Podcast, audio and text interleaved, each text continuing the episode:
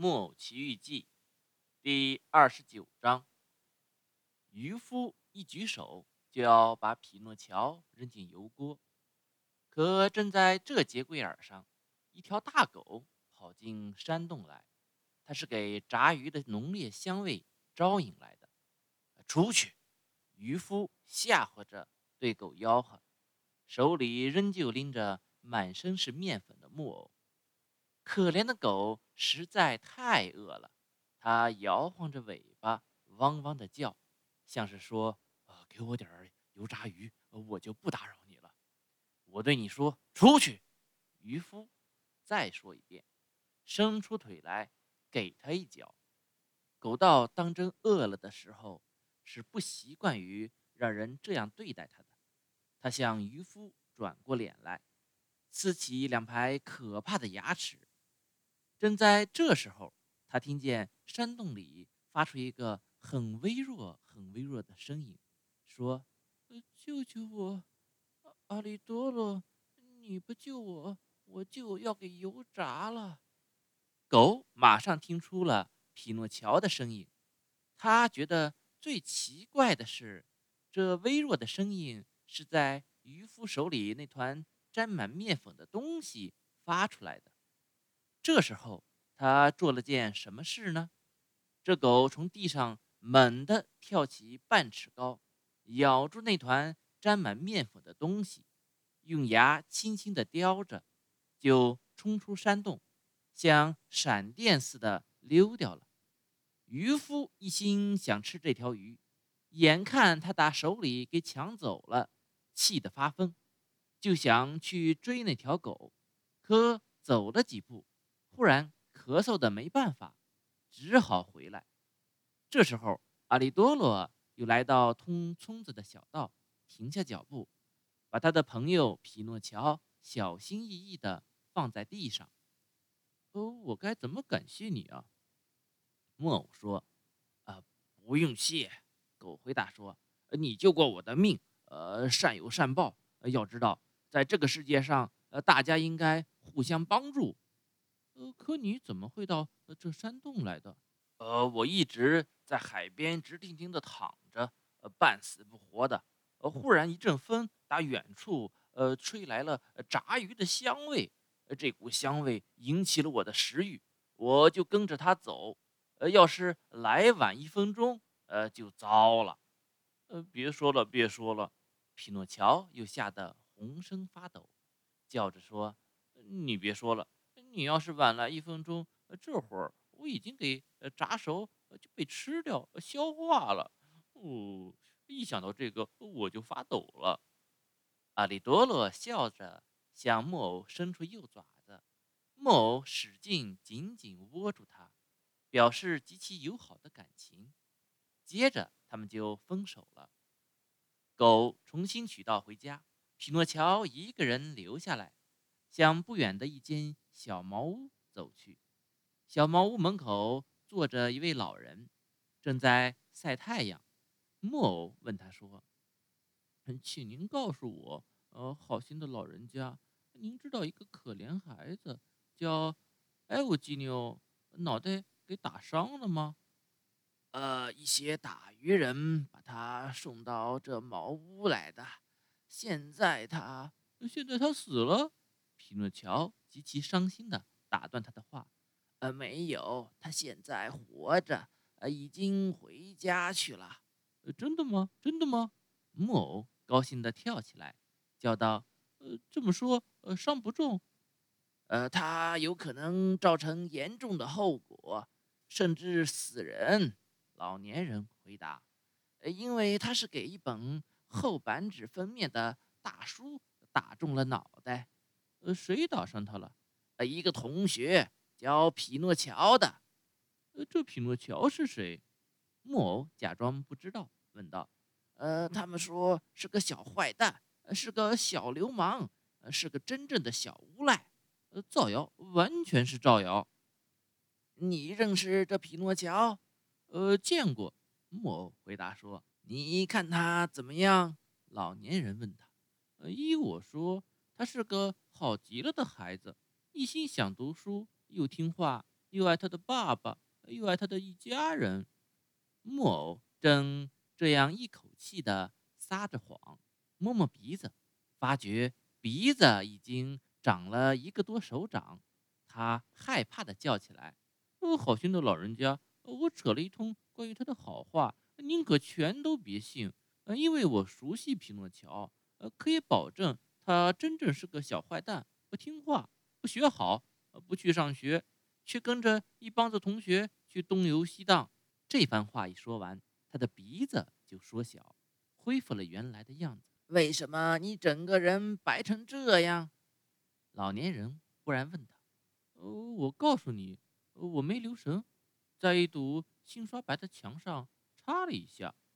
木偶回答说：“他不好意思承认，他被当作鱼拌上面粉，预备扔进油锅里去炸。”哦，你的上衣、你的短裤，还有你的帽子，你都怎么了？哦，我遇到了强盗，把我给剥了。您说吧，好心的老人家。您没有一点什么可以给我穿穿，让我好回家去吗？我的孩子，说到可以穿的东西，我只有这么个小口袋，装扁豆的。你要就拿去吧，就在那儿。木偶不等他说第二遍，马上拿起这个装扁豆的空口袋，用剪刀在袋底开了一个洞，在两边开了两个小洞，就当衬衫穿。他一下子把脑袋和双手钻过那些洞，穿好了，就动身上村里去。可他一路上感到心里不踏实。老实说，他是进一步又退一步。他一边走一边自言自语说：“我有什么脸去见我那好心的仙女呢？我见了她说什么好呢？我又做出这桩坏事。”他会原谅我一次吗？可以打赌，他不会原谅了。嗯，他总不会原谅我，这是我活该，因为我是个小坏蛋，答应好了改过，结果又违背了诺言。他来到村里，天已经黑了，天气很坏，下着瓢泼大雨。他径直上仙女家，决定敲敲门，自己就开门进去。可是，一到那里，他觉得勇气没有了，不是去敲门，却是往回跑了二十来步。他第二次来到门口，还是不敢敲门。他第三次走到门口，依然不敢敲门。第四次，他才算发着抖，拿起铁门锤，轻轻地把门敲了敲。他等啊等啊。最后过了半个钟头，最高一层，这是座四层楼房子，才打开窗子。匹诺乔看见一只大蜗牛探出头来，头上有盏点亮的小灯。这蜗牛说：“这么晚了，是谁呀？”“呃，仙女在家吗？”莫问他。“仙女睡了，不要人叫醒她。”你倒是谁？呃，是我。这个我是谁？呃，匹诺乔。匹诺乔是谁？呃，是木偶，原先跟仙女呃住在一起的。啊，我明白了。蜗牛说：“你等等我，我这就下来给你开门。”呃，谢谢你，快一点。我都要冷死了，我的孩子，我是一只蜗牛，蜗牛永远也快不了的。过了一个钟头，过了两个钟头，可门还没有开。匹诺乔又是冷又害怕，又是浑身水淋淋，因此直打哆嗦。于是他拿定主意，再敲一次门。这回敲的比上一回响，听见这第二次敲门声，第四层下面一层的窗子打开了，还是那只蜗牛探出头来。我的好蜗牛，匹诺乔打下面街上叫：“我已经等了两个钟头了，这么可怕的夜，两个钟头比这两年还长。嗯，帮帮忙，请您快一点。我的孩子，这小生物不急不忙，十分平静，在窗口回答说：“我的孩子，我是一只蜗牛，蜗牛都是快不起来的。”窗子又关上了。不多一会儿，就敲半夜十二点，接着半夜一点，接着是半夜两点，门。还是关着，匹诺乔可忍不住了，他气得抓住门锤，就要用力撞门，让整座房子给撞得摇晃起来。可铁门锤一下子变成了活鳗鱼，打他手里滑出来，钻到路当中的水坑里不见了。哦，是这样，匹诺乔越发气轰了，叫道：“门锤没有了。”我就用脚狠狠地踢，他退后两步，然后冲过去，在门上狠狠一脚。这一脚踢得可厉害，半条脚都插到门里去了。木偶想拔出腿，可用尽了力气也拔不出来。这半条腿像翘弯了的钉子似的，牢牢钉在那里了。